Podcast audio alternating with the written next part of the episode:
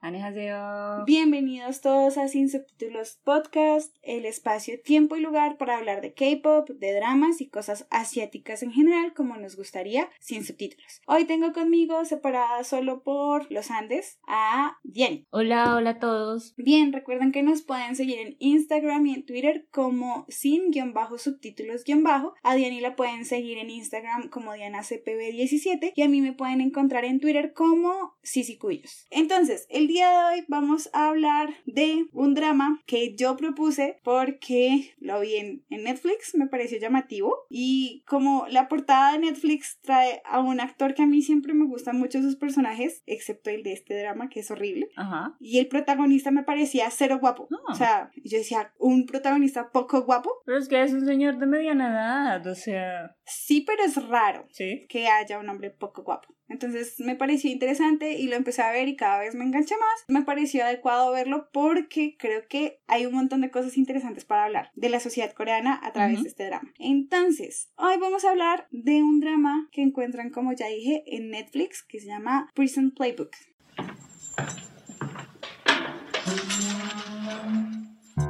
버린 버튼이들의 벽에 좁은 꼬리가 달려있을까 Este es un capítulo un tanto diferente porque tiene muchos personajes. Este drama tiene más personajes que cualquier otro drama. Muchísimo. Y ello nos dificulta como la narración y la estructura que siempre traemos. Quizás es el drama más plano en términos de esta estructura de tiempos pasados, presentes y futuros que siempre hemos dicho que es un poco complicada en las historias coreanas. Pero no tanto. Porque me parece que es alta. O sea, digamos, te cuentan una cosa y después uno no sabe cómo pasó eso y se devuelven. Ah, mira, pasó así. Y hacer eso durante todo el no drama. sé, creo que es que me lo disfruto mucho cada vez que lo veo, porque esta es como la segunda o tercera vez que lo veo. Como no me guardo tanto los detalles, los giros de tuerca me parecen chéveres, o sea, como no veía venir eso. Quizás por eso tengo esta impresión de que es más bien plano, porque soy bien simple. No sé, X, bueno, como sea.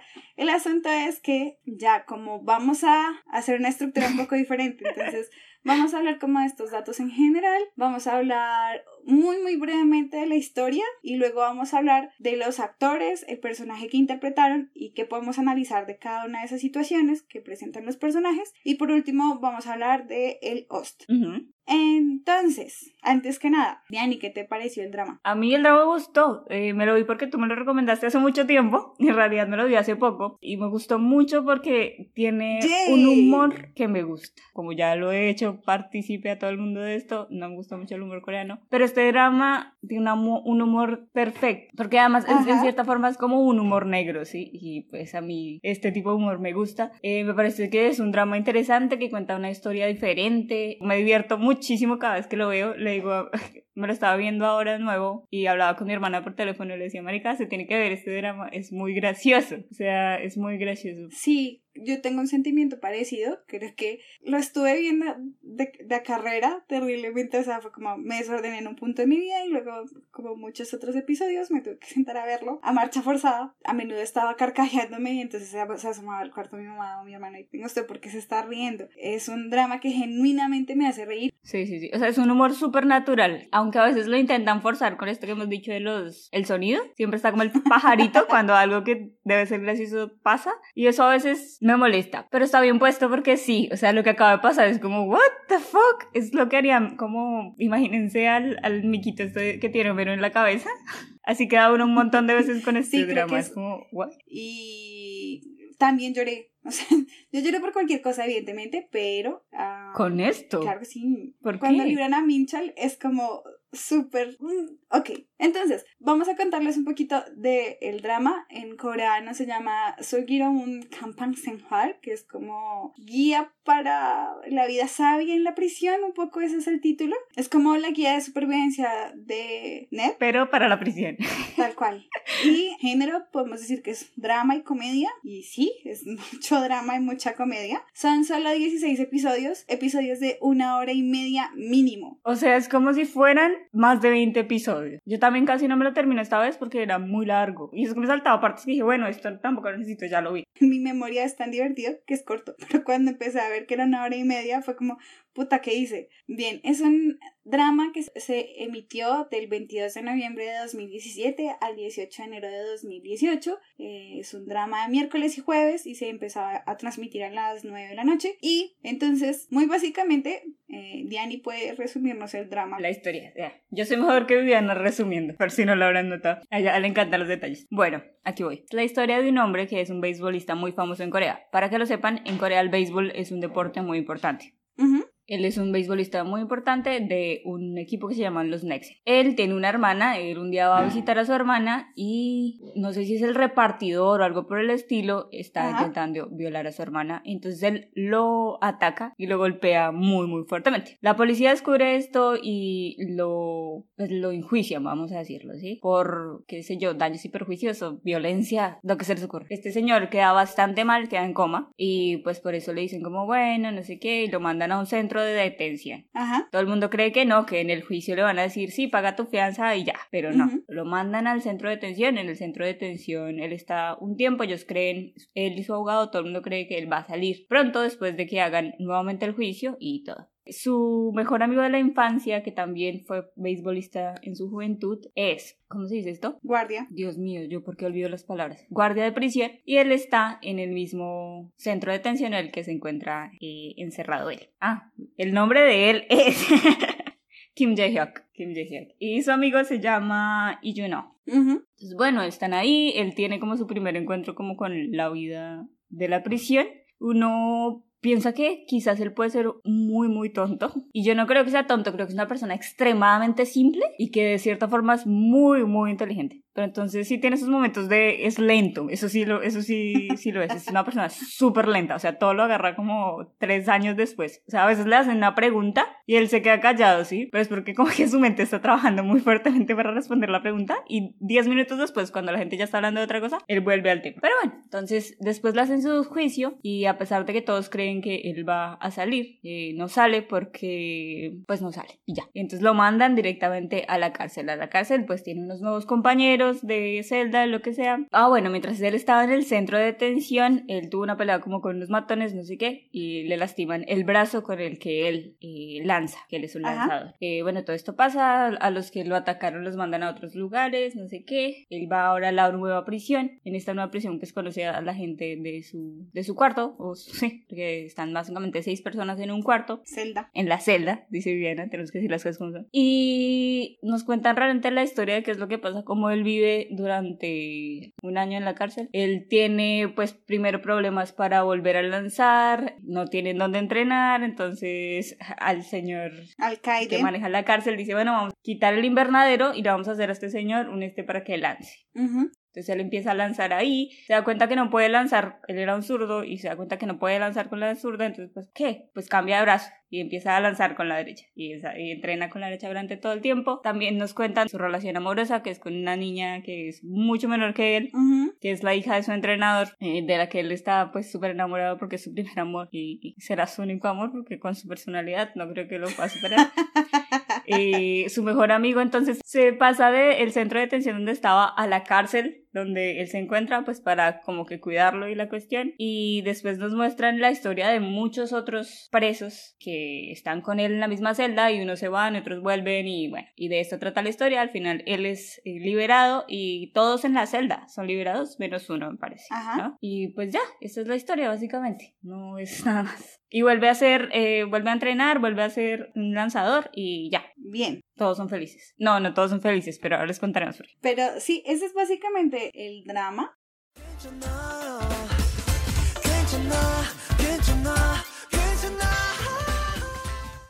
Bien, vamos a hacer entonces esto de contarles quién hace qué personaje y qué sucede con él dentro del drama o qué podemos analizar de él. Como dice Diani, el protagonista Kim Jae-hyuk, Eso, thank you. Kim Jae-hyuk es el personaje más lento del drama, solamente seguido muy de cerca por su hermana. Es una persona que no es tonta por ser lenta, sino simplemente le toma un poco de tiempo procesar toda la información, pero es muy inteligente para relacionarse con la gente, o sea, es como muy hábil leyendo a la gente. Este Kim Jae-hyuk es interpretado por un actor llamado Park Hee-soo, que mm, yo nunca lo había visto. Y básicamente, uno, evidentemente, si es el protagonista, nos van a querer hacer empatizar con él, pero a mí hay puntos en los que me cuesta trabajo empatizar con él. Que sea muy disciplinado y que estas cosas las entiendo porque pues yo también fui deportista y me parece que la disciplina es un elemento importante dentro de la formación en lo que ustedes quieren hacer, la disciplina es importante. Pero no apruebo su nivel de ira. O sea, como todo el tiempo está muy tranquilo y cuando se le salta el broque, este hombre es imposible frenar. O sea, él coge a golpes al que tenga que golpear. Si no es porque lo detienen o alguien interviene, este man se hubiese podido ganar otras dos condenas por asesinato porque se enoja fácilmente. Y es como, eres muy inteligente la mayoría de veces. ¿Por qué querrías golpear a la gente hasta ese punto? Pero tengo dos personas muy cercanas en mi familia que son muy similares son muy tranquilas, uno los ve que no les pasa nada, ellos todo como que lo miran desde la lejanía y ven que el mundo se estrella y ellos no les pasa nada y el día que se emputan, entonces cogen todo a golpes. Igual me sigue molestando. A mí no me molesta quizás eso, porque en realidad él tiene estos arranques de violencia, pero todos son, o sea, todos tienen sentido, ¿sí me entiendes? Sería una reacción válida a lo que está ocurriendo, aunque estemos o no de acuerdo con la violencia o lo que sea, pues a mí me parece una reacción válida. ¿Correcta o no? Pero es válida. más que válida me parece natural. Pero eso que dice Diani es cierto. O sea, él nunca empieza los ataques. O sea, es más bien como una contramedida. Sí, no es como que él diga, ay, me voy a pelear con nadie, sino todos se deben a que alguien está haciendo algo que es extremadamente peor, que pone en realidad siempre en riesgo la vida de otras personas. Entonces, pues, lo entiendo. Y lo otro es, nuevamente, como todo en este podcast, muy personal, pero me parece y me conflictúa mucho que se salten las normas por él. Es como. Ah, pero entiendo que argumentalmente pues no tendría sentido si la historia no se saltara las reglas porque pues no habría Pero nada ni que siquiera contar. son normas importantes, o sea, No, no, no, pero pues es una cosa que a mí todo el tiempo me hace saltar. yo soy como medio anarquista, entonces, Yo sufro de lo contrario, o sea, como muy en la norma y es problemático. o sea, es que que algo sea una norma no lo hace correcto. True. Vamos a ver, o sea, el sistema de justicia es una mierda, entonces no vamos a hacerle caso al sistema de justicia porque al final del día no hace una mierda. Más que eso, lo que ya dije anteriormente, argumentalmente no nos daría para contar una historia si todo fuera ideal, justo y en la norma. Además, eso está reflejando nada más que la vida misma. Las cárceles son así en la vida real. O sea, la gente con plata recibe un tratamiento especial en Corea y en el resto del mundo. Y también lo pensé como en el sentido inverso y es igual hay que aprender y yo lo estoy aprendiendo poco tarde. No todo puede seguir las reglas obligatoriamente. Y la otra cosa que me hace pensar mucho, mm, no solamente la situación de Jaehyuk, sino el drama en general y quisiera tocar este tema antes de que se me olvide, es como ellos están en Corea y la situación en cuanto a derechos humanos es ligeramente menos peor en Corea que en Colombia y ya tienen problemas de derechos humanos en el tratamiento de los presos. Súmenle a ese estado de las cárceles la situación precaria que sufren muchas personas que están en la cárcel con COVID. El COVID además demostró que nuestro sistema carcelario en Colombia, no sé cómo sea en Argentina, pero en Colombia es precario, es deshumanizado y somete a las personas a condiciones... no había necesidad de COVID para eso. O sea, en Colombia hace hace cuántos años hay hacinamiento en las cárceles y bueno, toda esta cuestión. Porque el sistema de justicia no funciona. La gente está en la cárcel pero no ha sido judicializada. Todavía no tienen unas sentencias. Están en la cárcel antes de que necesiten estar en la cárcel. Los que deberían estar en la cárcel no están en la cárcel. Es una mierda. Gracias Colombia. También, por el otro lado, es como pensar que igual las personas que están en la cárcel siguen siendo personas, porque nos cuesta a veces mucho verlo, o sea, como el drama me parece en ese sentido bastante bueno y es que humaniza a las personas que están dentro de la cárcel. Yo que tengo problemas con la autoridad, suelo percibir que la gente es mala y eso es un absoluto y obviamente pues qué pendeja estoy, no es así. La gente que comete delitos comete errores y ya, e incluso ni eso. La gente que está en la cárcel no es mala per se. El segundo comentario que me lleva este asunto en general es, o el tercero es, ¿cuál es la estructura que nosotros estamos haciendo a través de las cárceles? La cárcel es un sistema punitivo para, entre comillas, corregir a la gente, cosa que no funciona. Lo vemos en el drama y es la gente mala se junta con la gente mala a seguir haciendo cosas malas y si hay una persona que entró y que de verdad merece ser corregida, no se está corrigiendo, simplemente la estamos sometiendo dentro de nuestro sistema legal a una presión mayor, además porque en Corea les dan el baño, les dan la comida, les dan los objetos de aseo, pero en Colombia no. En Colombia los objetos de aseo y las prendas de vestir tienen que ser traídas por la familia en las visitas Y no todos tienen familia. por ejemplo. Y muchas veces esas cosas que les dan son robadas o son intercambiadas o tienen un valor mayor, como lo vimos en el drama, en la cárcel, impidiendo que las personas tengan un acceso justo a los mínimos vitales para poder sobrevivir. Y en Colombia la situación de las cárceles es triste porque uno, no hay suficientes eh, oficiales, los médicos tampoco son suficientes para la población carcelaria, mucha de la población come alimentos en mal estado. Ahora hagan cuenta que no pueden leer, no pueden caminar, no se pueden ejercitar, no pueden aprender nada nuevo y que cuando ustedes salen de la cárcel, la sociedad los va a juzgar y no les va a dar oportunidades y deberían tener otra oportunidad, cosa que no sucede ni aquí ni en ninguna parte. Ahora, tenemos como segundo protagonista Lee Juno. Lee Juno es el mejor amigo de eh, Jaehyuk y es un oficial carcelario que hasta su adolescencia también jugó al béisbol, pero debido a un accidente de carro en el que murió el entrenador de ellos, no volvió a jugar. Y este personaje es interpretado por Jung Kyung Ho, que yo jamás lo he visto en otro drama, ¿En serio? Nunca lo he visto en otro drama. Yo lo único que sé de este hombre es que es novio de una Soshi, pero además que me parece precioso. Qué hombre tan bonito. Fin. ¿Sí? A mí no me parece tan lindo. Pero bueno, él estuvo en un drama que yo me vi hace poco que no me gustó, eh, que es este de que estaba en Netflix en The Hospital Playlist. ¿Estaba? ¿Ya no está? No, el drama está en Netflix, me refiero a que él estaba en el drama.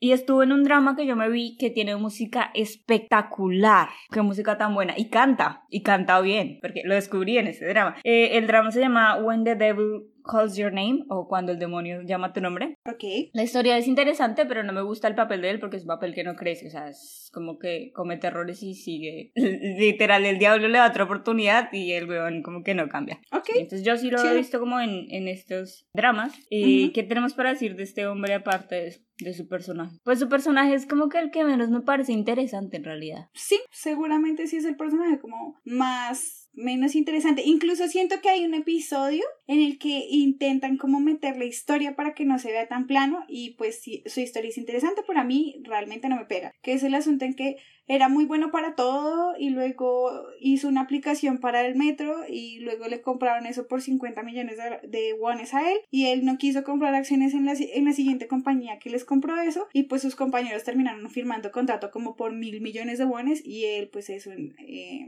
guardia carcelario que ahora quiere ser profesor. Yo siento que es que él va saltando de lado a lado, o sea, como que es un inconforme con la vida y que eh, su, en, en este tramo de su vida su función no era ser un guardia carcelario, sino proteger a Jaehyuk. Y aunque no me gusta que se salten las reglas, entiendo que si ese man no hubiese estado ahí, este Jaehyuk se muere en cualquier momento, o sea, y no se muere porque si la gente se muere de repente, lo matan, Es asesinado. lo defenestran o algo, pero bueno. Ah, De fenestra. Nunca había escuchado absolutamente a nadie usar la palabra defenestración, pero aquí estamos usando la palabra defenestración. Para los que no saben qué significa, es cuando uno lanza a alguien por una ventana. ay. Continúa, por favor.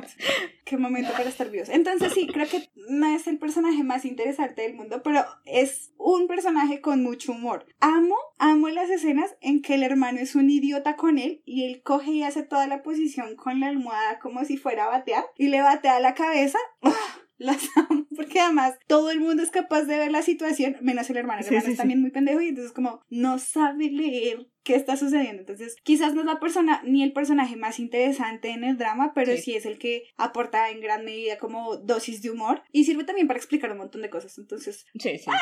existes, gracias. Continuamos con Jiho, que es un personaje que realmente no me parece tan relevante, pero pues es la novia, exnovia, novia de Jaehyuk. Exacto.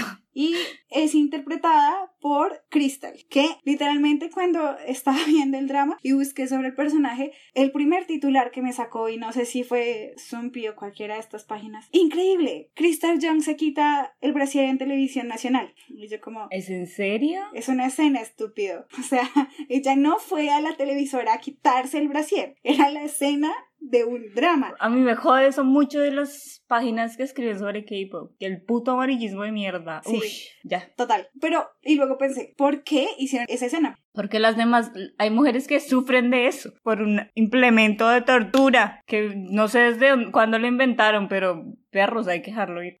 Pero sí es cierto que cuando uno trae brasier, la primera acción que, que uno hace cuando ya cerró la puerta de la casa es quitarse esa maricada. Sí. Entonces yo decía, Brutus, la escena está muy bien armada. Tiene total lógica que ella se quite el puto brasier porque es que esa, esa vaina es incómoda. Sí. Entonces dije, pues perros, lo siento, pero los que están más son ustedes aguafiestas de mierda. Bien, después eh, sobre ella, ¿qué tenemos para decir? Nada, pues es Crystal, está en FX. Y es un personaje muy molesto. O sea, yo sé que Jaehyuk que es lento, pero ella todo el tiempo lo está como empujando y me molesta. Sí. Y por qué terminaron y luego por qué no volvieron rápido y ah, y ya, ese es todo su aporte. Sí, o sea, no, aparte de que a veces ella realmente lo conoce muy bien y entiende su pensamiento que no es tan complicado al final del día. Y entonces lo puede, puede lograr que haga las pendejadas que a veces su mente no le permite hacer por sí mismo. Pero aparte de eso, no es tan Es interesante. que yo siento que es que yo siento que Jaehyuk es tan simple que es complicado y Sí, sí, sí, sí, sí. Ujú. Siento que cuando alguien o algo es demasiado simple se vuelve complejo justo por eso mismo. Sí. Y eso le pasa a Jaehyuk.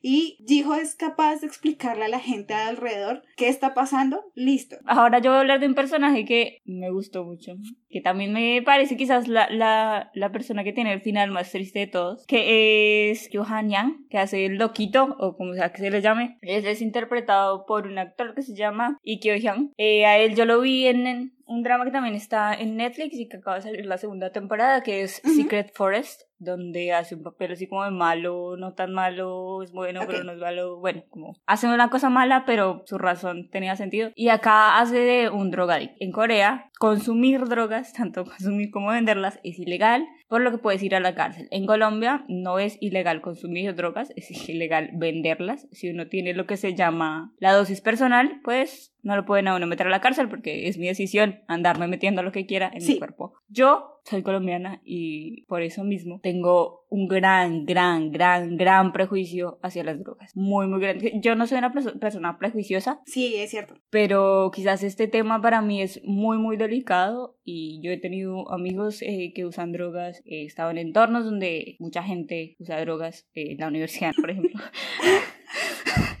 Que es esta típica pregunta que yo sé que a Diana le ha pasado porque numeral una universidad pública y es entrar a un entorno nuevo, que todo el mundo esté fumando algo y uno no, pero pues uno es respetuoso de la gente que es usuaria y te ofrezcan y tú digas no y la gente sabe que vienes de universidad pública y te dice como, marica, es increíble, nunca probaste y no, gracias. Sí, eso sí es increíble, pero lo de la ofrecida a mí nunca me ofrecieron. Creo que toda mi vida, a pesar de que tuviera amigos que sí consumen droga y aún lo consumen, nunca me ofrecieron. Y todo lo que siempre me dijeron, todos lo mismo es, nunca se meta nada. Gran consejo. Ellos me decían, voy a salir un momentico, yo voy a hacer mi vaina y yo voy a salir a hacérmela porque ya esta vaina me controla. Que es una cosa muy importante que hay que entender de las drogas. No hay una persona, que es algo que te dicen también el drama, hay personas que nunca la prueban, pero no hay una persona que la pruebe una sola vez. Y los que creen que la pilotean, como dicen en Colombia, no, ustedes no la están piloteando, ella la está piloteando a usted, ¿sí? Total. No solo por el hecho de mismo de que la droga te hace a ti, sino cómo es producida la droga, Ujú. y lo que le hace a las personas que tienen que producirla y el estado de Colombia, o sea, sí, nosotros somos un pro- país productor de drogas, la realidad. Triste, pero es la realidad. Y flagelado por la droga, porque pues hay países que producen Sí. y hay, pro- eh, hay países que consumen, pero ninguno está tan en la mierda como nosotros. Creo que yo igual que Diani, tengo ese problema, tengo ese prejuicio contra la gente que consume. Quizás la universidad me obligó a estar en contacto con gente que está dentro de esos espacios, que es usuaria de esas drogas, en general mucho más suave de lo que se podría meter Hanyang. Hanyang se metía cosas muy fuertes, pero el, el uso de la marihuana es de amplio uso, no medicinal. Pero yo no conozco a alguien que solo consuma marihuana, siempre van a usar algo más, porque hay un momento, lo que tiene la droga es que hay un momento en el que deja de ser efectiva, entonces necesitas algo que sea mucho más fuerte, que te dé un, pues que te ponga más high que lo otro, y eh, ahí eso es un círculo vicioso, literalmente vicioso, del que no se sale, gente no consuma Sí, drogas nunca. Y entonces, bueno, y sigo encontrando difícil justificar a las personas que consumen drogas porque eso igual es, no porque sea un delito. Y aquí, por ejemplo, no tengo un problema con eso porque, pues qué pendejada que no te dejen utilizar lo que quieres. El problema en Colombia con las drogas es que son ilegales. Al ser ilegales crean dos problemas. Y esto ya lo hemos hablado antes, así de pasada. Cuando las cosas son prohibidas, son más deseadas. Las drogas son iguales. Entre más las prohíbas, la gente más va a querer eh, explorarlas. Y las va a querer usar en todas las dosis habidas y por haber y se las va a querer meter un montón. Y entonces pues vas a tener un montón de personas que perdieron su tejido social, perdieron su tejido económico y hasta su identidad personal por querer estar consumiendo. Y por otro lado, al ser ilegales, usualmente respaldan economías no alternativas porque eso no le llega a nadie bueno y generan una crisis económica y una crisis social. Las personas Sí. que están en esta cadena productiva usualmente no reciben equitativamente los pagos por lo cara que está droga. Es casi un esclavismo, huevón. O sea, Sí. si me entiendes, son campesinos muy pobres que tienen que ir a raspar las hojas de coca allá y se dañan las manos y se intoxican y bueno, cosas horribles que les pasan. Entonces, parce, la solución a esto, triste o no, es la legalización. ¿Por qué? La legalización permite una sola cosa, el Ujú. control. Si uno tiene control sobre algo, puede poner reglas y decir esto se hace de esta manera, esto debe en este tipo de lugares, esto se controla la venta y la producción y es la única forma en la que se puede controlar y ayudar un poco a las personas que de todas maneras van a tener que seguir viviendo de esa mierda porque hay lugares en Colombia en los que no se vive de otra cosa porque no hay nada más, porque la guerrilla no permite que haya nada más. Y la otra cosa es que mm, en Colombia en los últimos años hemos sufrido un revés político y pasamos nuevamente a la punitización de las acciones. Entonces, en vez de considerar otros caminos alternativos para erradicar el consumo y la producción de drogas, lo que se decidió fue eliminar los cultivos a través de la aspersión de glifosato. El glifosato es un químico altamente nocivo para la salud de las personas, no solamente las plantas, que genera cáncer y por el cual el gobierno estadounidense permitió una demanda a Monsanto. Y el gobierno colombiano permite que no solamente se fumiguen las plantaciones, sino las personas, generando un daño a la salud de estas poblaciones que en vez de estar enfocadas en crecer en el agro, están enfocadas en las drogas y que no solamente les están cortando su sustento, sino que las están poniendo en peligro, porque en estos territorios donde el Estado no llega, los únicos que gobiernan son estos grupos alternativos militares, o sea, guerrillas o paramilitares, que los obligan a tener estos cultivos y que cuando no pueden sostenerlos, simplemente los asesinan, se quedan con la tierra y las utilizan para otros fines. Entonces, todo mal con la droga, pero no juzgan a las personas que utilizan drogas. Sí, pero voy a volver a lo que es el personaje, perdón. Entonces les decía yo, en Corea eh, consumir drogas es ilegal, por lo cual no puede ir a la cárcel. Lo que pasa con este hombre es que su mamá es eh, adinerada y decide no pagarle la fianza, lo decide dejar ir a la cárcel. Me parece algo incorrecto que hayan pintado a un drogadicto de esta manera específica. El papel que hace él me encanta, me encanta, me encanta. Está loco y es simple y es aniñado y es fantástico, me encanta. Pero las personas en drogas no son así. No se mueven así, no hablan así, no cambian así, simplemente no es así. O sea, está muy lejos de lo que es la realidad. Se ve durante todo el drama que están muy estigmatizados, especialmente todos los drogadictos que están en la cárcel por eso. ¿Qué pasa? O sea, yo ponerle un veto de legalidad a esto es, es muy difícil y que todavía ahora se está diciendo que una persona está en la cárcel por consumir algo y meterse algo en el cuerpo, pues me parece un poco, sí, pues atrasado. Y me parece que tiene el final más triste, además no solo porque él no es solo un drogadicto, es un drogadicto que es gay. Hemos hablado antes del género, de la orientación sexual, lo que sea, pero creo que la forma en la que lo voy a hablar ahora es un poco diferente. Este hombre empieza a consumir eh, porque termina con su novio en algún momento, no sé qué, lo que sea, pero más que eso es vivir en el closet es muy difícil. Lo digo como una persona que ha tenido que ver a alguien salir del closet y todo lo que esto implica y todo el sufrimiento que esto causa, no solo para esta persona, sino para las personas a su alrededor, porque a veces para los demás es muy, muy, muy difícil entender esto en el otro, ¿sí? Es Ujú. una persona muy, muy cercana a mí, es gay, y esta persona tuvo que hacer todo un proceso, ¿sí? Para ella fue muy difícil porque las otras personas en mi familia son personas muy, muy cerradas, que no logran comprender esto y el closet es, es muy duro, es un lugar muy duro para vivir. Sí, Es cierto. Hay muchas personas que son gays y terminan las drogas por esta misma presión social que tienen que sufrir, Ujú. pero, o sea, si sales es duro y si no sales es peor, o sea, es algo que, que es muy, muy difícil. O sea, yo entiendo que hay personas que no lo pueden entender y que dentro de su construcción social y dentro de su crecimiento, de sus creencias religiosas o lo que sea, les cuesta entender esto, sí, les, cuen- les cuesta entender la diferencia, les cuesta entender que lo que está fuera de la norma. Eso yo lo puedo Ujú. entender. Que se acuse al otro, que se demonice al otro, que se hagan estas terapias de cambio De conversión. Uy, las terapias de conversión que solo porque pagar en el mundo. Exacto, o sea, esto ya, ya está fuera de lo normal y le estamos haciendo la vida a unas personas que ya tienen una vida muy, muy difícil, mucho, mucho más difícil. Entonces estos dos hombres están enamorados desde que están en la escuela Ujú. y tienen que vivir toda su relación en un chingado closet, o sea, no me jodan. Triste, es muy triste. Al final de él vuelve a recaer y vuelve a consumir. No, ¿por qué? Sí, es, esa es como la escena, es la segunda escena más triste del fucking drama, para mí. Yo la primera vez que lo vi, yo en serio creí que yo tenía esperanzas. Yo juré que le iba a cambiar. Y porque en el drama nos dicen, o sea, y Juno nos dice eh, estadísticamente la mayoría de reincidentes en las prisiones coreanas son los drogadictos. Además porque eh, el gobierno coreano les da como una especie de dinero por tener a los drogadictos en las cárceles, porque también tienen como centros de rehabilitación y a ellos también les dan dinero. ¿Por qué no mandan a todos los drogadictos a los centros de rehabilitación? No, pues porque las cárceles necesitan dinero, Sí. porque las cárceles son un negocio Ellos no necesitan ser castigados, necesitan pasar por un proceso que vemos además que él pasa solo en una cárcel y es el proceso de desintoxicación. Uno de los procesos quizás más invasivos que un cuerpo puede llegar a tener es un proceso de desintoxicación y es muy muy fácil volver a caer porque es muy muy duro. El síndrome de abstinencia es muy invasivo en el cuerpo y como lo vemos tiene todos los síntomas posibles y es algo que no deben tratar en una cárcel, es algo que se debe tratar con médicos y especialistas en el tema. No vamos a encerrar a la gente y decirle, sí, vaya usted, si usted quiere dejar de usar, use, si quiere usar, consígalas como sea. O sea, no nos podemos desentender de un problema que es de todos al final del día. Entonces, tres puntos. Uno,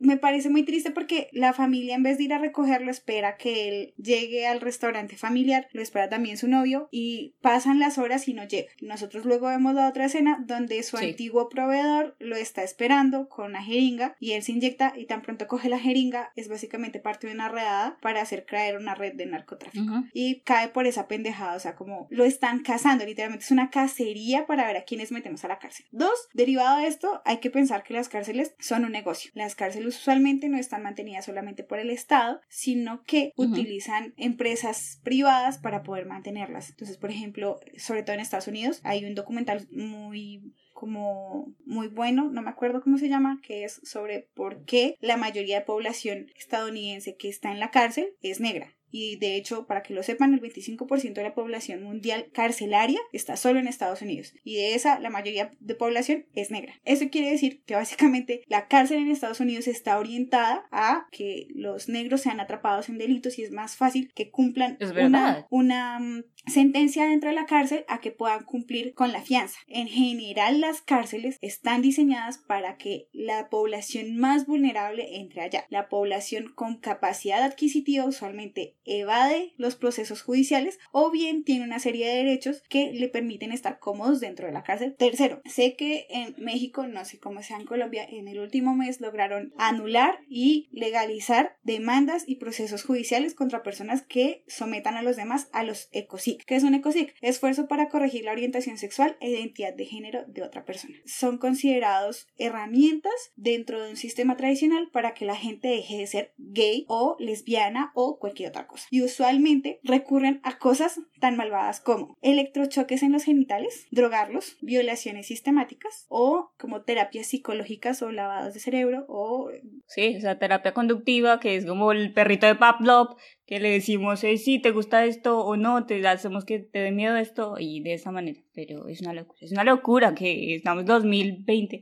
usualmente también están relacionadas con torturas físicas y con sermones religiosos y qué triste que en pleno siglo XXI tratemos a las personas de esa forma, o sea, están generando más prejuicios y perjuicios en la sociedad que logrando algo, porque de hecho estas personas pues salen dañadas de estos esfuerzos y muchas veces necesitan muchos años de terapia ni siquiera para poder sanar, sino simplemente para poder aceptar lo que les sucedió. Entonces, para continuar con los personajes, vamos a hablar de uno que a mí me gustó mucho, que es Reincidente, que en el drama se llama Kim Young Chol y es interpretado por Kim Sung Chol. Reincidente es un personaje raro porque es la persona que sabe todo acerca de la cárcel, incluso más que los mismos guardias de, de la prisión. Y mucha gente dice que él sabe todo esto porque básicamente pues es reincidente. Entonces es chévere porque cuando él le explica a los guardias o a otros presos qué es lo que sucede,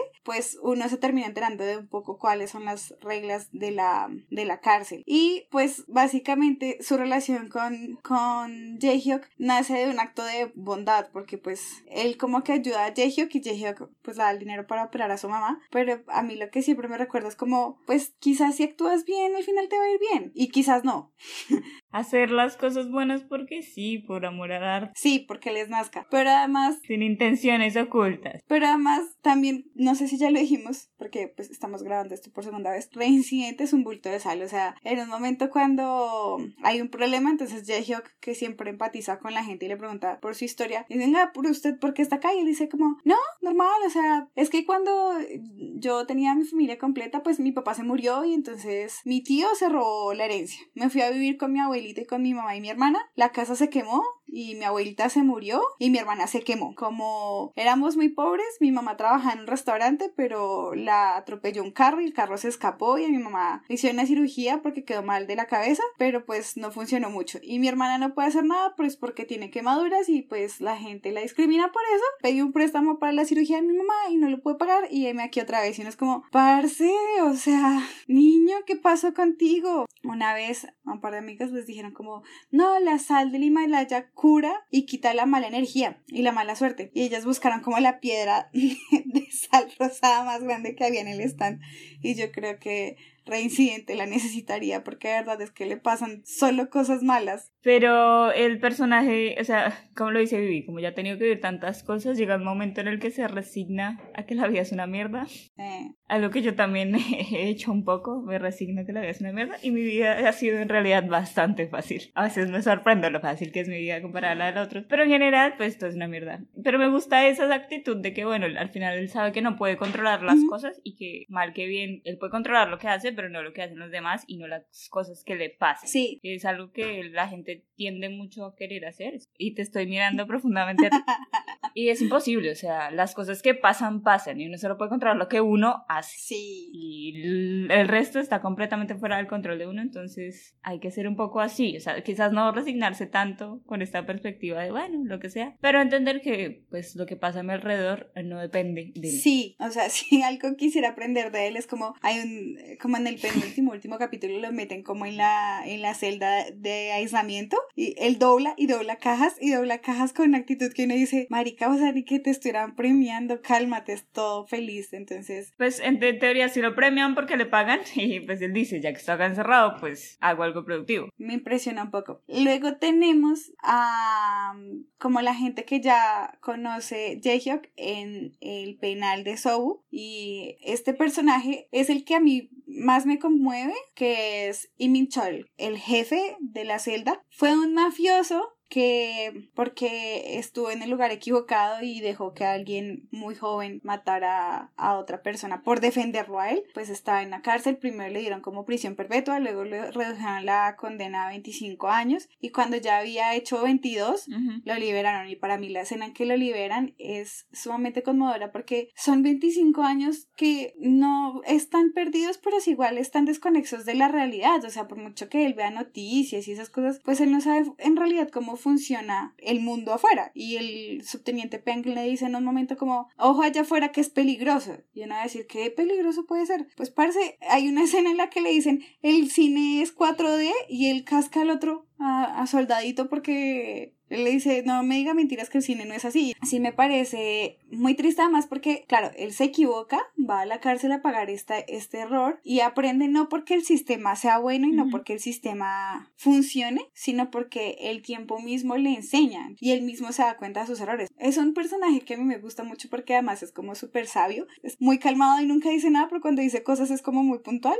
Like. Sí, a mí también me gusta mucho este personaje. Eh, me gustaba la relación que tenía con otro personaje que es el de el que hace Sun Yan, que es Jean Valjean. Que esto que es un personaje de Los Miserables, ¿estoy Ajá, es un personaje de los miserables. Ok, ok, ok. Bien. Pues con este muchacho Jean Valjean, él tiene como esta imagen paterna, pero no solo lo hizo con él, pues él estuvo literal 22 años en la cárcel y por la- durante 22 años él era el que se quedaba de los demás, pues pasaban por ahí. Ujú. Porque no tantos presos tienen una condena tan larga. Entonces él formaba como este vínculo con estas personas de ser un poco como el padre y de cuidarlos y tratar de que aprendieran mal que bien algo mientras estuvieran Ajá. ahí. Y pues a pesar de que Jean Valjean lo traiciona un poco al final de su estadía en la cárcel, él no lo culpa La otra cosa que también es importante con Minchol es que al final descubrimos que Minchol tiene una hija, que la mujer con la que él tenía una relación tuvo una hija de él mientras él empezó su proceso en el centro carcelario. Entonces llega esta chica y lo entrevista varias veces y él se emociona y yo la primera vez que lo vi dije como, ay pues qué interesante y luego dije, ay qué obvio que es la hija. Pero lo interesante de la hija es que finalmente no se deja influir por esta percepción de que la gente que está en la cárcel es mala, ella simplemente quiere conocer a su papá y también a mí me parece valioso que la mamá, aunque le ocultó la verdad durante todos esos años, no lo juzga, entonces ella le dice, pues sí te mentí, lo siento mucho, no lo vayas a ver, cosa que pues la hija no le hace caso, y le dice, de todas maneras no juzgues a tu papá, fue un buen hombre conmigo, lo quise mucho y fui muy feliz con él. Entonces yo digo, pues qué bueno que puedas decir eso de una persona, sobre todo de la población carcelaria que usualmente tiene como en esta perspectiva de que son malos y te van a matar y lo que sea. No, yo no tengo esa perspectiva. O sea, sé que mucha gente la tiene, pero para mí, o sea, el bien y el mal no está dividido por la ley. Que alguien esté en la cárcel, las personas en las cárceles, muchas no son culpables. Nosotros sabemos que el sistema de justicia es una mierda, como todo el sistema en el que vivimos, pero al final del día, pues, ¿qué? Nos toca vivir ahí. Y a mí también me gusta esto, de que la hija quiera ver eh, por ella misma si él es o no una buena persona. Es lo que todos tenemos que hacer. No podemos decir si es una buena o no persona porque está o no en la cárcel, porque hay gente que está en la cárcel por una equivocación, como lo dice Vivi, por un error, porque el sistema es una mierda, porque la vida es una mierda y Diana está hoy muy negativa. Punto. A mí me pasa, o sea, yo sí soy una persona que tiende a juzgar por las primeras impresiones, Sí. pero en esta construcción maravillosa de la pandemia y del 2020 y porque, ¿por qué no tener crisis emocionales? Lo que estoy tratando de aprender es habla con la gente antes de juzgarla, ¿sí? Es que la vida no es a blanco y negro. O sea, para mí el mensaje más grande de este, de este drama es la vida no es a blanco y negro, ¿sí? O sea, las cosas no son buenas o malas, así no funciona. Porque es que, como ya les hemos dicho, al final del día todo esto es una construcción. Sí,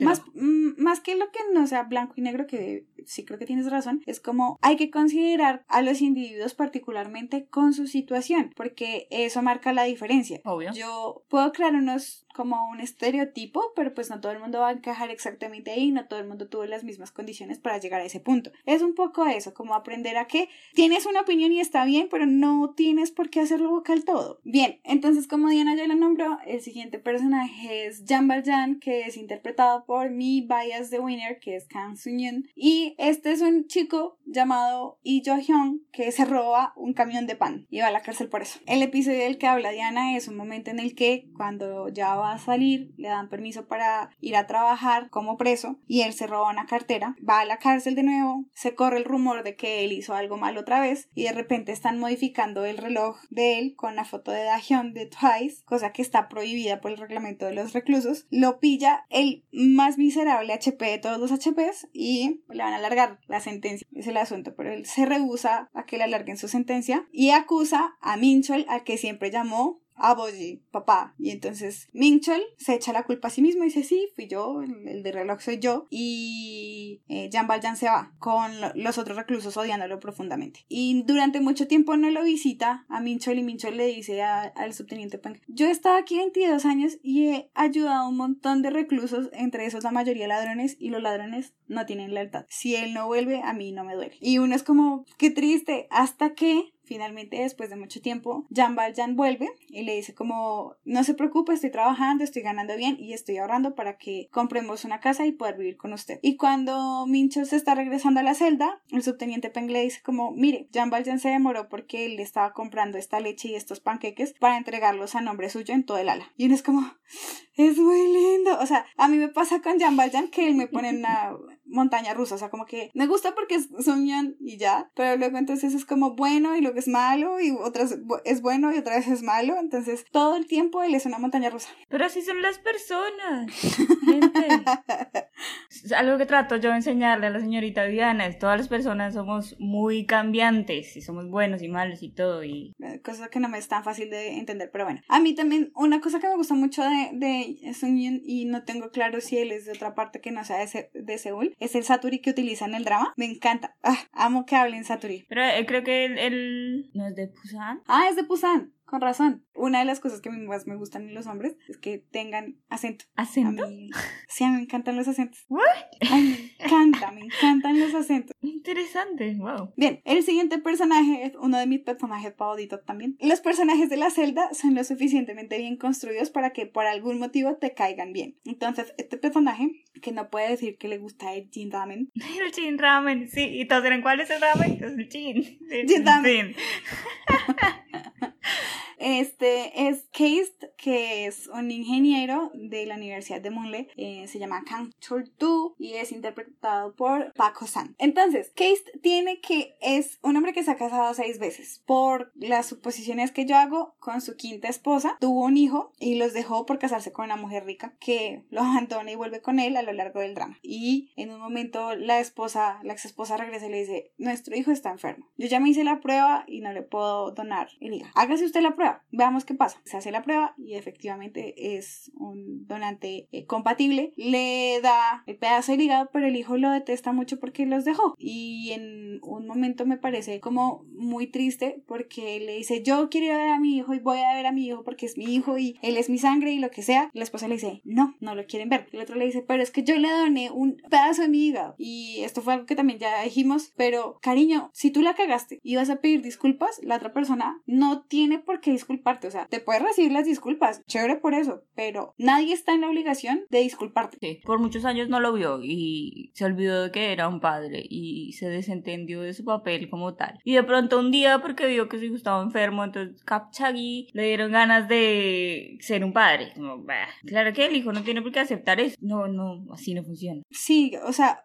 es una de esas condiciones que uno no se quita y se pone. O sea, tú te quitas y te pones la ropa, tú te quitas y te pones, eh, no sé, como cuando quieres funcionar o no con tu carrera, o sea, no tienes por qué ser un psicólogo cuando estás en tu casa, puedes ser una persona normal y luego psicoanalizar a todas las personas fuera de tu casa. Hay cuestiones que uno se puede quitar y poner. No te puedes quitar y poner el rol de papá con tu hijo, o sea, no es, eso no pasa. La idea sería que fueras un padre responsable todo el tiempo. Pero pues además eso también demuestra que la paternidad es una cosa que es muy difícil asumirla, o sea, como pues ya, ya se embarazan, para mí el embarazo sí le ocurre solamente a la mujer, pues los dos se embarazan porque los dos tienen que ver en ese asunto. Pero va más allá de simplemente ponerle el apellido al, al chino, ¿sí? O sea, y más allá de darle plata. Claramente. Eh, por ejemplo, eso le pasa a Hanyang. Tiene el apellido del papá y el soporte familiar, pues la mamá es como enfocada solo a hacer plata y ya, suerte amigo y qué pasó contigo no me importa. Y es como ser papá y mamá no es solamente dar plata. O sea, mi principio esté. básico para la vida, no sé si está en la primera parte del audio o está en- estará en este, que no recuerdo, pero es gente, uno, si no tienen los medios para tener un hijo, no lo hagan, ya. Y segundo, si no, o sea, si no tienen como principios básicos de, qué sé yo, didáctica, weón, tampoco deberían tener un hijo. O sea, yo creo que la gente deberían hacerle un examen previo a la concepción. Y, si esas personas pasan el examen, podrían tener un hijo, si no, no, y ya. Sí, no sé qué tan bueno sea eso, ¿Cuántos niños vienen al mundo y tienen que vivir un montón de pendejadas porque no se hace un examen? pero es que nadie viene con una cartilla sobre cómo ser papá. Nadie aprende eso. Claro, pero si van a ir a aprender a dar los totazos con el niño, tampoco. Quizás lo más oportuno sería que aquí en Colombia vayan a la escuela de padres que les tienen todos los barracos años, desde el kinder hasta el 11, para que aprendan cómo guiar a sus hijos. Muchos papás no van a eso ni buscan a un psicopedagogo o ayuda pedagógica especialmente y se quedan con lo que, ah, pues es que a mí me enseñaron con Rejo y la letra con sangre entra y no, no gente, no es la forma. O sea, para tener un hijo hay que tener educación. Si uno no tiene educación, es muy duro tener un hijo. Y acaba una cosa que es muy dura que la pandemia nos ha hecho ver un montón de cosas. Por ejemplo, la diferencia entre una persona que tiene un montón de posibilidades y una persona que no tiene las posibilidades y que sin un colegio o una escuela no puede obtener educación. Entonces, esto es una historia real. Mi hermana está en 11 y ella, como es una de las niñas que tiene las posibilidades y Ajá. tiene internet como principio básico, ella tiene que cumplir el servicio social. Parte de este servicio social es ir a la casa de los niños que no tienen internet y no pueden ver las clases y no pueden subir las tareas a recoger las, Sí. tareas de los niños. Ella desde nuestra casa sube las tareas por los niños y habla con los profesores por los niños. No es solo que estos niños no tengan internet. Una de las niñas a las que ella les tiene que recoger la tarea es una niña con necesidades especiales que necesita una educación especial y diferente que mi hermana con 16, 18 años que tiene pues no puede proveer porque ella que tanto puede hacer, si ella va y hace lo mejor que puede, le recibe las tareas, cuando les puede explicar, les explica, cuando no, pues no. Pero además de esto, la mamá de la niña vive con la niña, pero se desentendió por completo de la niña y la que cría a la niña es su abuela. Su abuela es una mujer que no sabe leer ni escribir. Vamos a hablar, esta es una niña con necesidades especiales, que la única persona o entidad de poder en su núcleo familiar es una persona que no está alfabetizada. ¿Cómo esperamos que esta niña salga de ese entorno? Marica, yo me sé las otras historias porque, repito para todo el mundo, yo soy profesora. Y claro, tengo jardines que no volvieron a ver clases conmigo porque me dicen, el jardín tenía 55 estudiantes. Pasaron de 55 inscritos en enero a 17 el primero de abril. O sea, la gente dijo, jardines para qué. Y yo entiendo el punto de los papás que dicen, yo para qué va a conectar al niño a que se grite con otros 20 niños en Zoom. Lo entiendo, pedagógicamente eso no tiene ningún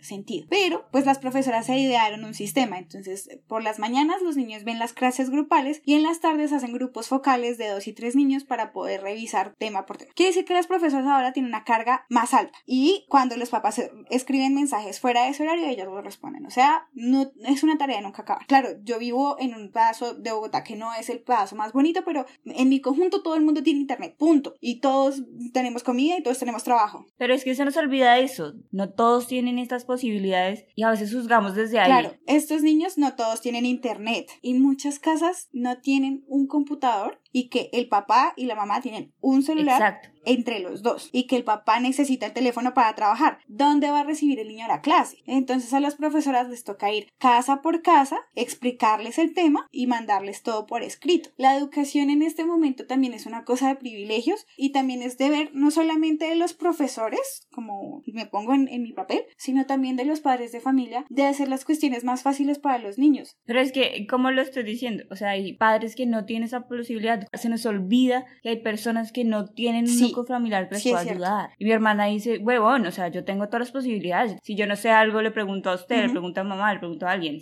Pero esta niña, ¿qué puede hacer? Sí, no, O absolutamente en nada. esa situación, ¿qué puede hacer? Entonces, estas personas no deberían tener hijos. Punto. De aquí me voy así a lo china, parce. No, no tengan hijos y se los prohíbo. No estoy de acuerdo, Sí, no, no. Debería ser un privilegio ser padre. Debería ser un privilegio ser padre. pero bueno, pasemos a el Dr. Ko. El Dr. Ko es un personaje interpretado por Jung Min Song. No sé cómo se llama el personaje, nunca nos lo explican. Para nosotros es el Dr. Ko. Y el Dr. Ko es la representación, uno, de la corrupción y dos, como de este, esta cultura del trabajo, de yo hago lo que mi jefe me pide, De. sin ninguna barrera. El Dr. Ko tiene parte inmensa de responsabilidad en la situación que él está viviendo porque él decidió asumir Ujú. la carga de un desfalco por 10 mil, 10 mil, 100 mil, 10 mil millones, creo que sea. 10 mil millones de wones, es un huevo plata. Con eso vivo por el resto de mi vida, tranquilo. Y entonces él se echa la culpa de este desfalco, va a la cárcel, le prometen que le van a seguir pagando su sueldo y que pues la van a ayudar con las operaciones que necesita su hija porque ella tiene una discapacidad auditiva que requiere implante coclear. Entonces, cuando él está en la cárcel, la esposa le dice como, oiga, me está llegando el triple de su sueldo, o sea, me está llegando más sueldo que debería. Él escribe una carta y le responden y lo vemos cabizbajo durante mucho tiempo y pensamos que él está triste porque la realidad es que la empresa cometió otro desfalco y le va a echar otra vez el agua sucia a él hasta que Minchon le pregunta, venga, ¿por qué está triste? O sea, diga que no y con eso se quita la culpa y él dice, no es que yo en un solo momento haya pensado en echarme la culpa de esta segunda cosa, o sea, soy imbécil pero no hasta ese punto. Estoy triste porque ellos ni siquiera me preguntaron ellos asumen directamente que yo voy a hacer eso, porque ellos creen que yo soy un don nadie y yo les dejé creer eso. Y ya me parece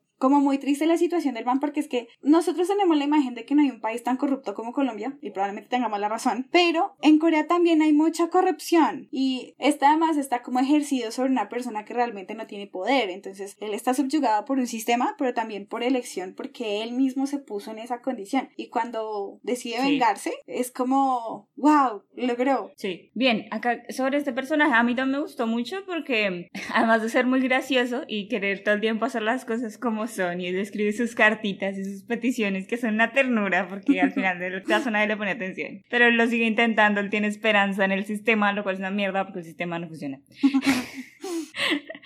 Pero además de eso es como lo que decía Vivi, lo importante que es la jerarquía en Corea y por qué a través de siglos y siglos y siglos esta vaina no ha cambiado. Literal, estaba leyendo hoy una cosa sobre historia de Corea porque tengo que hacer un ensayo. Pero sí, y esta gente, desde allá de lo que era Jochoson y toda esta vaina, empieza con, la, con el abuso y la jerarquía. Ujú. Desde entonces, pues claro, es un sistema que lleva tantos siglos y que es muy difícil combatir y que a veces nosotros le echamos la culpa acá en este podcast al confucianismo, pero no es solo eso, o sea, el siglo II antes de Cristo todavía no estaba el confucianismo y aún así, gente, estos eran todos unos abusivos desde siempre y les encanta la jerarquía, es muy muy importante y se ha construido desde ahí. Y está tan arraigada que para la gente del común es muy difícil, muy difícil decir que no. Sí, No solo para estas situaciones tan extremas que pasan, y son una realidad, en Corea esto pasa, pero para situaciones más simples que nosotros desde nuestra construcción diferente vamos siempre a decir que no, yo como perro, o sea, yo no estoy en mi trabajo, no estoy en mi trabajo, ya. No le voy a contestar porque es que no estoy en mi trabajo y se acabó y usted no tiene por qué echarme porque es que este es mi tiempo libre. Ujú. Quizás lo que dice Diana es cierto, o sea, es una construcción cultural y social que lleva demasiado tiempo y el confucianismo lo Ujú. único que les hizo fue aportarles como una teoría, un cuerpo teórico, lo que les avala la estructura que ellos tenían y la refuerza, pero es una cosa que ellos ya tienen, no sé si internalizada, pero es súper sistemático, o sea, así funcionan las cosas y punto. Se asume que esa es la forma de ser de las cosas. Y nosotros también caemos en ese, así son las cosas y punto. O sea, allá es la corrupción a través de una jerarquía demasiado estricta y aquí está corrupción por el desorden. Todo es aquí desordenado, entonces es que así son las cosas. Y nos quedamos en ese argumento de así son las cosas y siempre ha sido así y siempre lo serán. Y pues ojalá no, porque si no nos vamos a ir a la mierda. Tenemos como siguiente personaje a una persona de la que espero que hables un montón. Este es el capitán Yu,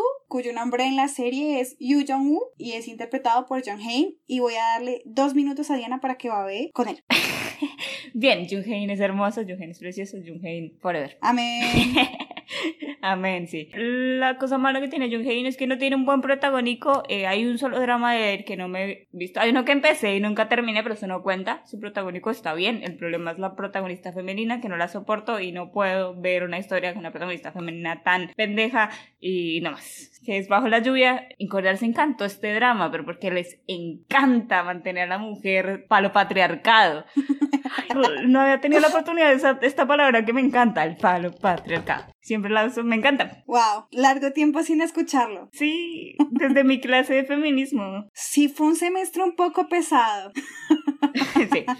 Pero bueno, hablando de esto, por eso les encanta este drama, porque sí, o sea, para el patriarcado forever, y no solo eso, sino, o sea, también la imagen de los padres y la importancia que tienen los padres en la vida de los hijos X. Yo no sabía, pues yo creí que lo había visto por primera vez en este drama de While You Were Sleeping, pero Ujú. no, lo vi por primera vez en este drama que se llama Blood, que es sobre vampiros y claramente todo lo que tiene que ver con vampiros ya no lo ve, porque True. eso es mi fijación. ¿Y qué más? Nada, hace un papel muy muy interesante que es diferente de todos los papeles que yo lo he visto hacer, que no es como el niño bueno y, y ya, y lindo, porque pues, sí Ujú. es bueno y lindo, pero nos muestra como una faceta diferente que, que es muy muy interesante porque pues él tiene esta, este papel de militar, entonces los militares tienen cierta forma de hacer las cosas y de seguir las reglas y de lo importante que es, por ejemplo, el orden, eso se ve todo el tiempo porque él está todo el tiempo ordenando y todo el tiempo, pero es porque a ellos se los inculcan como a golpes, casi.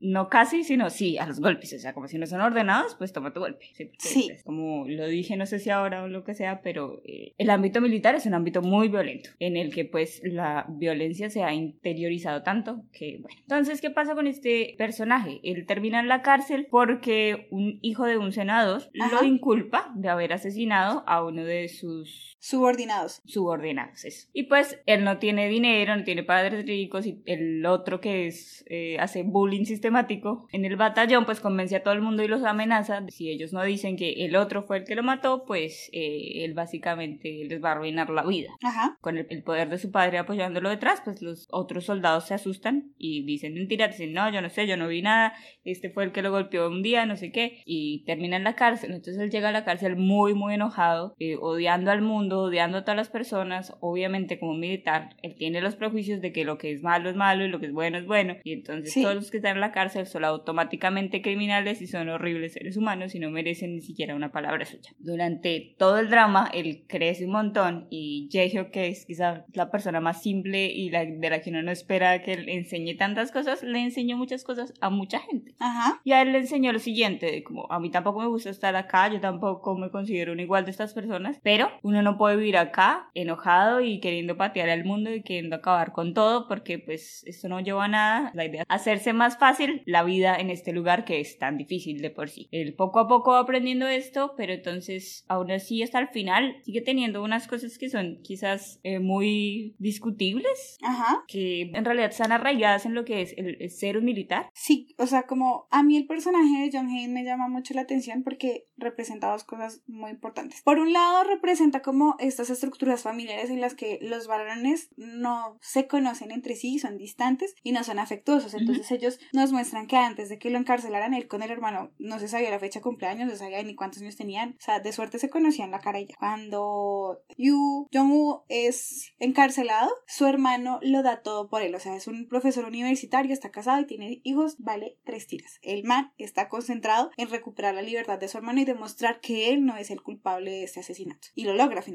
pero pues a un costo muy alto porque uno deja de verse con su familia y dos lo echan de la universidad. Pero por otra parte, aunque yo, por aquello del taekwondo, entiendo un poco la estructura de ser ordenado, de cumplir las reglas, de hacer bien las cosas, me parece muy triste el punto en el que él le dice algo a Hanyang y Hanyang se, se pone súper triste. Yo dije, mínimo le dijo una idiotez y ya salió. Pero cuando descubrimos Ujú. que le dice, a mí por lo menos, para ponerme igual de triste que Hanyang es. Hanyang le dice como, ¿usted ya sabe que soy gay? Sí, sí sé que usted es gay. ¿Y qué va a hacer? Y entonces el otro le dice, ¿Qué va a no voy a hacer nada.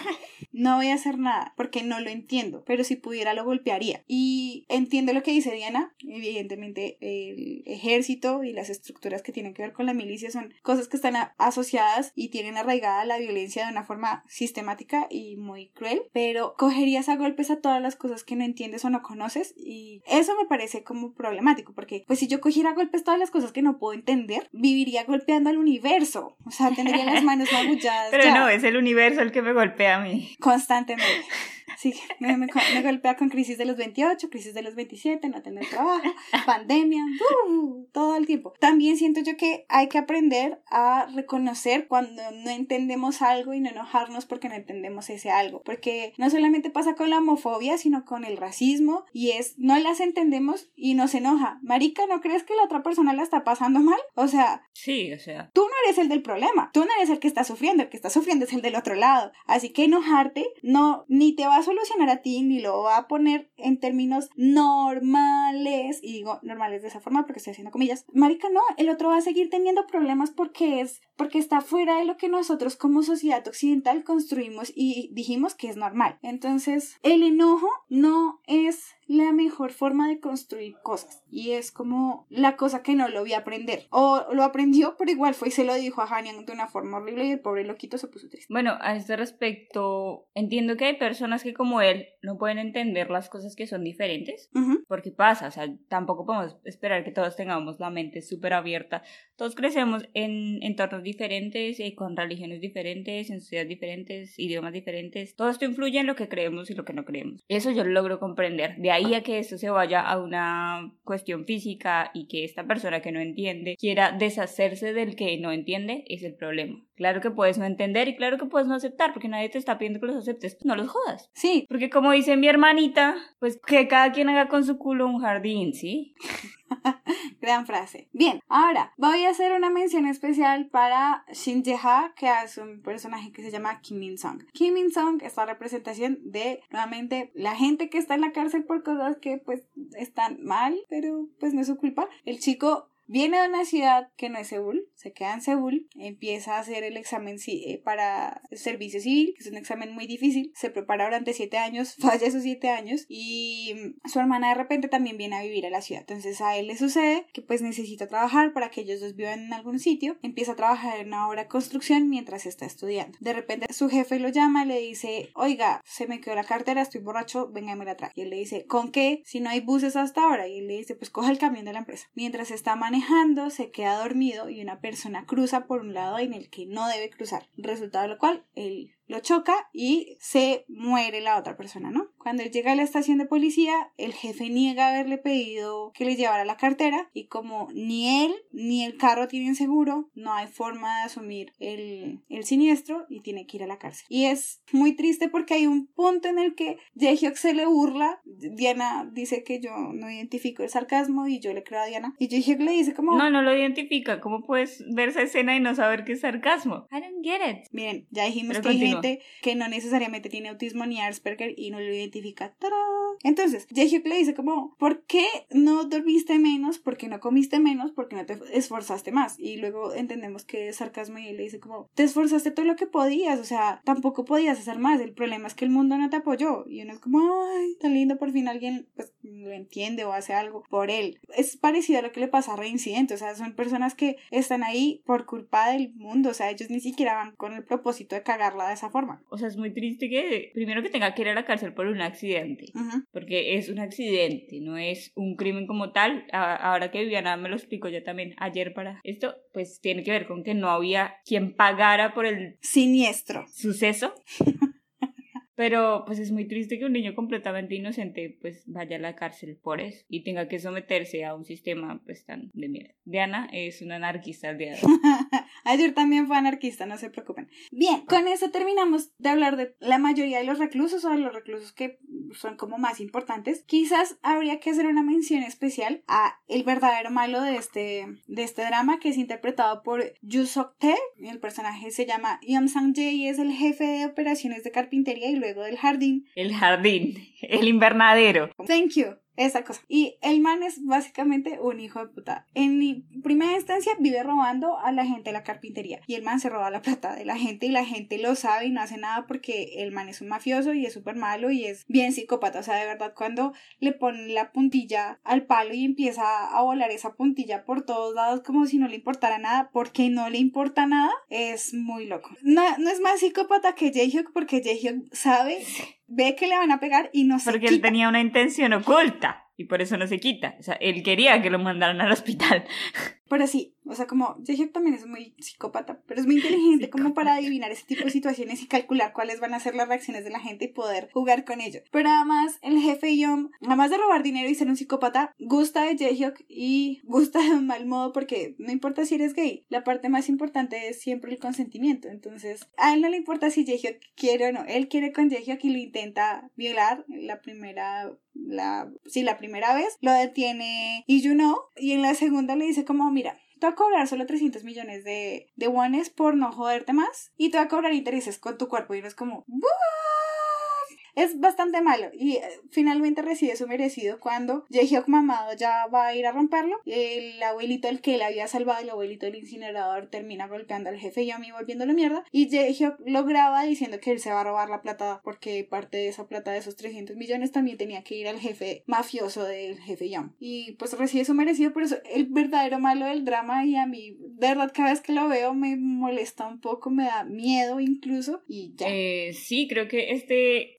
es el personaje que en realidad es el malo y que está en la cárcel porque es malo y comete crímenes secuenciales, o sea, no le interesa cambiar, no le interesa nada, no está ahí porque cometió un error o porque tuvo una equivocación, no, el man es malo y punto. Y pues se merece quedarse ahí, él es el que se merece quedarse ahí, por sí, y ya. Ahora vamos a hablar de el personaje que a mí se me hace que tiene como más dimensiones y también aporta gran humor a la serie, que es el jefe de sección subteniente Peng Seon, interpretado por Jong Woo-in. Y el jefe Peng es este policía que quiere ser malo todo el tiempo y les dice, y se queda, se queda, hijos de perra. Y se quedan los baja de eso todo el tiempo.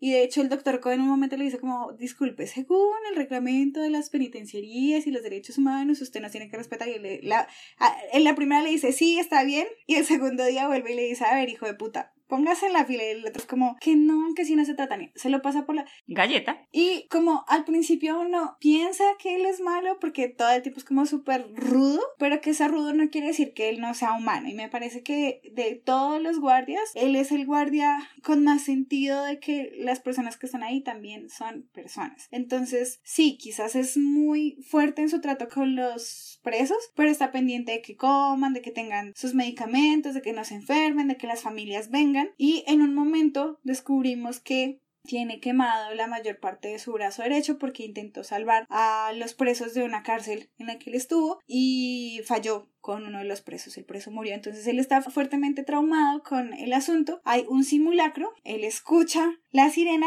y oprime un botón en el que abre todas las puertas de un ala. Eso es gravísimo porque pues todos los reclusos salen al mismo tiempo y pudieron haber herido a algún otro guardia. Entonces el oficial Na, que es el segundo más desgraciado de esta serie, quiere castigarlo junto con el alcaide y entonces le dice al alcaide, mire, vamos a quitarle el sueldo, se lo vamos a rebajar eh, al 70% durante tres meses y lo vamos a, como a castigar como 60 días, no me acuerdo bien la cosa, y lo vamos a mudar de cárcel. Y el alcaide que a mí siempre me pareció el personaje más pendejo y que se dejaba mangonear por el oficial Na, le dice, yo estoy de acuerdo con que él merece que le reduzcamos el sueldo, que lo sancionemos tantos días, pero la se queda, porque en la cárcel necesito que esté usted, que es muy eficiente con su trabajo y que nada lo corrompe, y necesito a gente como él, que es bondadoso y que hace que con su flexibilidad la cárcel funcione. Y le quiero recordar que el alcaide soy yo. Y es el único momento en que sentí un mínimo agrado por el alcaide. El resto del, del drama era un personaje tan fastidioso, o sea, quiere todo el tiempo estar figurando y que lo miren y lo aplaudan y es como, señor,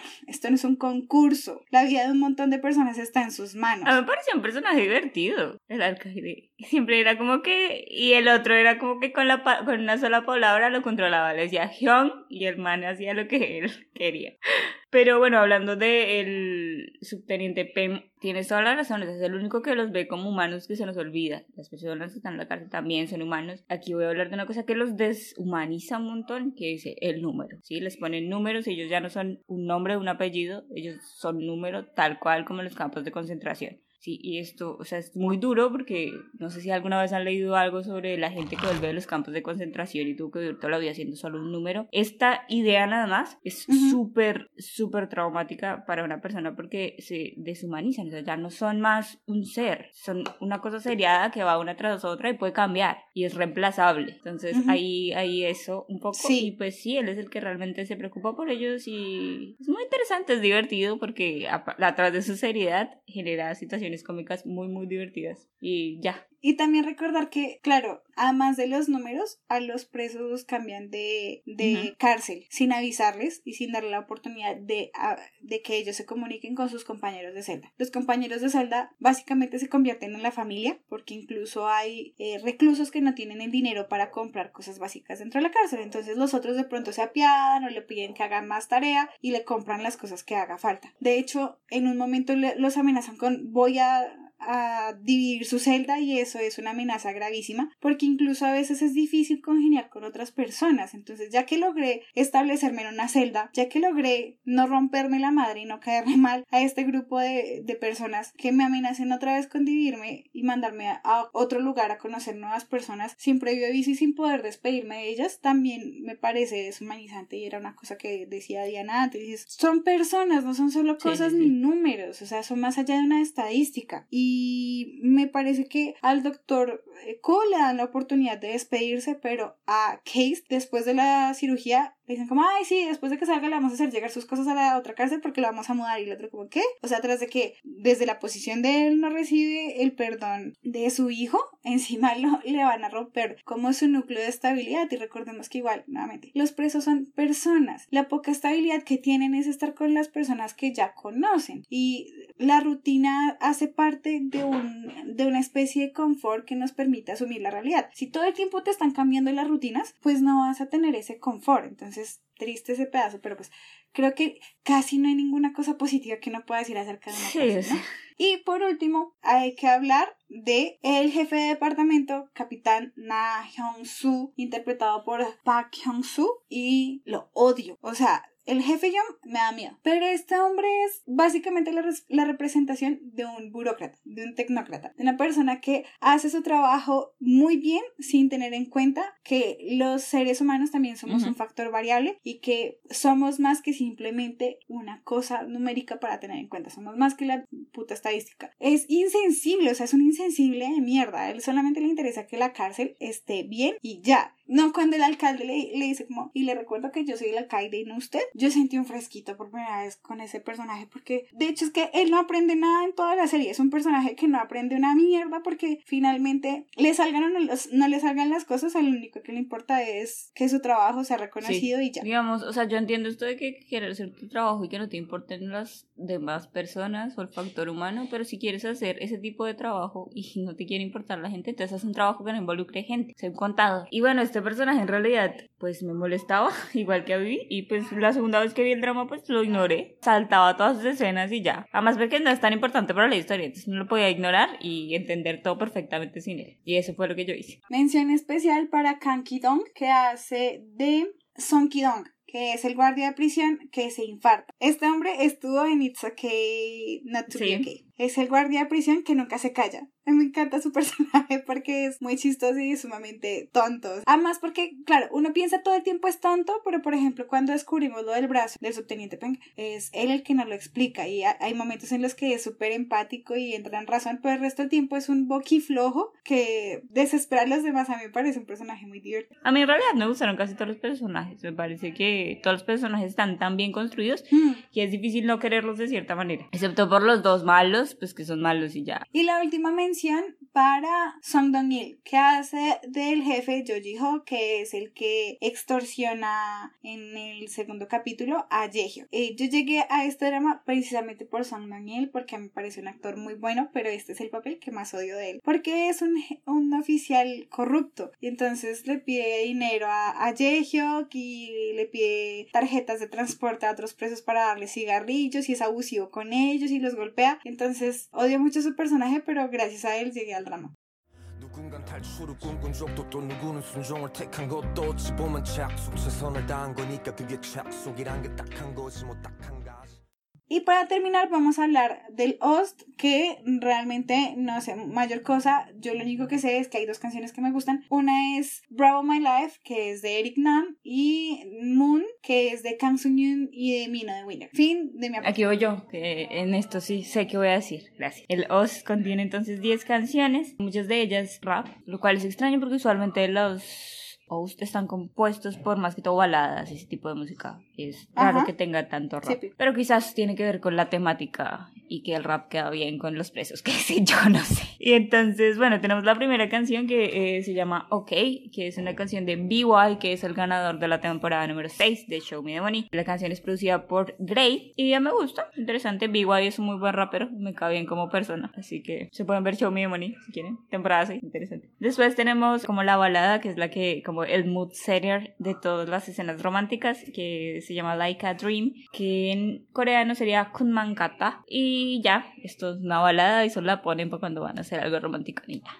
Punto. ¿Quién la canta? Eh, Park Boran, que es una vocalista que es- creo que la he visto en varios hosts, pero ni idea. Después tenemos la canción de Kansun Yeon y Mino, que es también un poco de rap y que es Moon o The Door o La Puerta, o como quieran decir. Después tenemos la canción de Eric Nam, que se llama Broadway Life, que a mí no me gusta porque me parece que la voz de Eric Nam no queda con este tipo de canciones como alegronas. Me parece que su voz va con las baladas y ya. Después tenemos una canción que se llama Will Be Better o Call que es cantada por Hazy, que estoy segura que ha estado en todos los hosts, menos en el host de Voice, porque pues en ese tiempo ella no era famosa. Pero Dios mío, esta niña debe tener mucho, mucho dinero. Está en muchos, muchos hosts. Después una canción que me gusta, quizás una de mis favoritas del host, que se llama Nostalgia o Hansu, de Wonje, que también estuvo en la temporada número 6 de Show Me Money, que tiene un estilo de rap bastante diferente, en especial bastante diferente a BY, que él fue que quedó como finalista junto a BY. BY es un rapero muy rítmico, mientras que Wu Wonje es un rapero más, tiene este tipo de rap más hablado, como un poco más, pero es muy muy bueno, es un muy buen letrista. Me parece una persona divertida porque es súper oscuro, es tierno y todo, de una manera. Después tenemos una canción de Baro y Shino de B1 y aquí oigo gritar a Kami Shino, Shino, Shino el oso. Eh, que se llama Quenchana y Oh No Problem. Y que me gusta porque tiene como una musicalidad bien disco que es una de las épocas musicales que a mí me gustan bastante. Y esta canción me gusta. Además la voz de Baro me gusta porque precisamente es un rapero con una voz, muy, baja, que está muy, muy bien. Después tenemos una canción de una persona que desconozco por completo, se llama Davi, con doble I al final, se llama That's the Way It Goes o Ta Iron Kochi Bo, que no tiene nada que ver un nombre con el otro, pero bueno. Intento buscarlo un poco, pero no vi mucho. Me parece que es compositor y que ha hecho varias cosas a ese respecto y que como cantante tiene solo un álbum, me parece. O eso fue todo lo que encontré en Wikidrama, porque si no está en Wikidrama es muy, muy difícil de encontrar. No existe. Sí. Eh, después tenemos eh, una canción de Zion T, que es Haru Ilkwa o Those Days, que me gusta porque la voz de Zion T es una voz súper única, tiene una voz de cantar súper única, su estilo es súper único, Zion T es un personaje por sí mismo y me gusta, me gusta. Y por último tenemos una canción de un grupo de raperos que se llama Rhythm Power, que es un grupo súper importante en la escena del hip hop en Corea. Ellos también estuvieron en Show Me Money, creo que en la misma temporada, si no estoy mal, tiene una canción que se llama How Strange o Hia Han Hane, que no estoy segura de, del nombre de esta canción porque tiene muchos hits y esto se pone extraño a la pronunciación. Exacto. Y pues no sé si era porque en el momento que salió este drama estaban dando Show Me Money o qué fue lo que pasó, pero pues la mayoría de las canciones tienen a alguien involucrado que estuvo en Show Me Money. Bien, creo que eso es todo. Ah, no, espérate. Eh, tengo dos anotaciones. Una, eh, los subtítulos de Netflix nunca son muy accurate, pero los subtítulos para este drama son de nada más y nada menos que una porquería. que sea que haya traducido esto, por favor, que lo, lo demanden o algo por el estilo. No sé si a la gente que traduce en Netflix le pagan o lo que sea, pero por favor, que, que traducción tan mala. O sea, ya muchas veces hay como problemas para los que no saben el idioma, es como, bueno, X. Pero yo es como, huevón, o sea, ni mierda eso que te está diciendo que dice, no tiene que ver con lo que dijo. Pero bueno, ahí está. Eso, ¿y cuál era mi otro aporte? No lo recuerdo, así que esto será. ok, bien, entonces, recuerden que nos pueden seguir en Instagram y en Twitter como sin-subtítulos-bajo, que ahí nos pueden contar si ya vieron el drama, si lo quieren ver, si les gustó o no les gustó, y nos pueden dejar sus recomendaciones para temas futuros. Pueden encontrar a Diana en Instagram como DianaCPB17 y a mí me pueden buscar en Twitter como Sisi Cubillos. Entonces nos vemos a la próxima. 네, 안녕하세요. 네, 안녕.